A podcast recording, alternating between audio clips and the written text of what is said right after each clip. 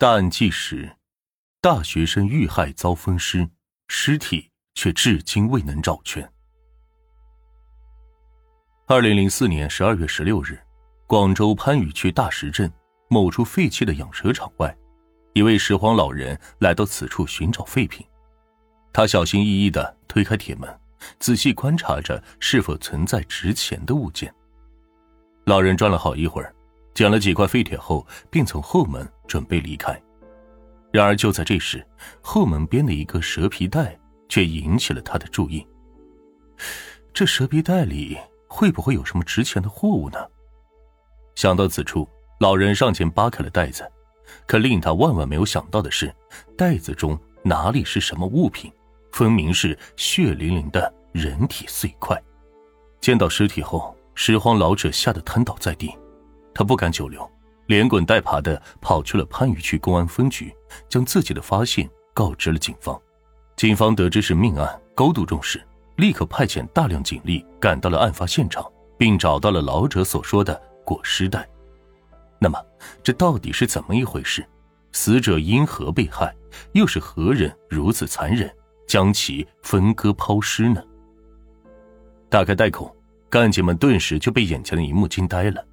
那袋子里赫然摆放着血淋淋的两条手臂和一条大腿，上面是爬满了蛆虫，看样子已经遇害很久了。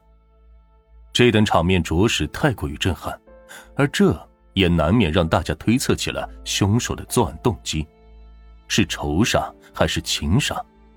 毕竟手段如此残忍，很大概率是凶手与被害人之间有着极深的仇恨。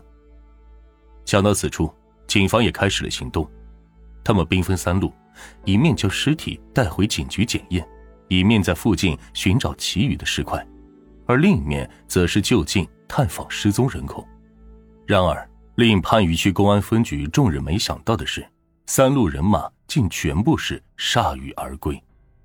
先是尸体那边，经过法医的耐心检查，尸体上没有任何能够证明其身份的物件。除了通过手指推测出此人是为二十多岁的成年男性外，可以说是一无所获。然后是现场的附近，警方连续在周边地带搜索了两天一夜，不但没能发现其余的组织部分，就连血迹、脚印、指纹都没能找到。最后，数十名民警在大石镇走访了多日，也没听说过近一周内有人报过失踪。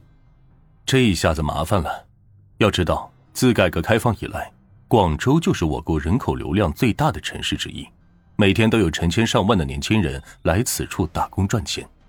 如果不是本地人，那么以当时的技术，想要确定被害人身份，可谓是大海捞针。那么 DNA 比对呢？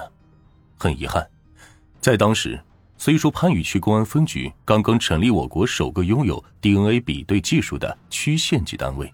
但技术尚未成熟是一方面，缺乏专业人才也是一方面，地方上的数据库和全国并未连通才是最关键的。也就是说，如果被害人是外地人，那么短期内无论警方如何比对，都不可能通过 DNA 探明他的身份。无奈之下，番禺区公安分局只得将被害人的 DNA 提取封存，一边继续调查案情，一边等待着未来科学技术。DNA 数据库体系的完善，起初，公安局内的专案组成员都认为用不了多久，案情就会取得突破。然而，令他们没想到的是，这一等居然等了十一年之久，还是直到一份 DNA 数据比对信息表的传来，这才让这桩凶杀案迎来了新的转机。二零一五年四月，番禺区公安分局的传真机中突然传出了声响。吱吱吱的声音吸引了值班民警的注意，他拿起新鲜出炉的文件，仔细一看，先是有些陌生，随后又是猛地想到了什么，他立刻拿起电话打给了局长：“局长，零四年那起案子有眉目了，DNA 比对结果出来了，就在刚刚。”闻言，包括番禺市公安分局局长在内的大小警员全部回到了警局，共同研究起了这份迟到的比对结果。报告显示，番禺警方从2004年保存至今的那份 DNA，与河南新密警方于二零一三年接收到的失踪者父母数据高度吻合，也就是说，那对老夫妻很有可能是死者的亲生父母。找到死者身份，也就意味着距离破案不远了。所以得知此消息后，警方大喜过望，他们不顾风雨，立刻驱车，长途跋涉一千四百七十二公里，历经了十五个小时。连夜从广东赶到了河南新密市陈家村，来到村头，天才刚刚蒙蒙亮，可抬头望去，陈家夫妇却早已在此等候。想来此刻他们的心情也是复杂的，既想知道儿子的结局，又不希望儿子的死讯是真的，这种情感溢于言表。两名干警亦是看得出来。为了避免老两口受到打击，民警并没有直接告知结果。而是转头扶着二人进了里屋，这才开口说：“两位老人家，你们也别太难过了，毕竟娃失踪了十多年，现在至少知道下落了，不是？”闻言，二老先是一愣，半晌后这才想明白了民警话中的含义：死的真的是他们的儿子。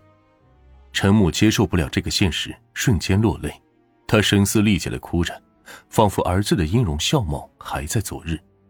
神父神情黯淡，他红了眼眶，长叹了一口气，又颤抖的从腰间拿出了一根烟，只是猛抽，却并未说话。二老的状态令民警担心，他本想继续劝慰，可感同身受的一想，若是自己的儿子没了，劝慰又有什么用呢？因而民警只得静静的等待二人发泄完情绪，直到他们的状态稳定了，这才继续询问起了。陈某失踪时的具体情况。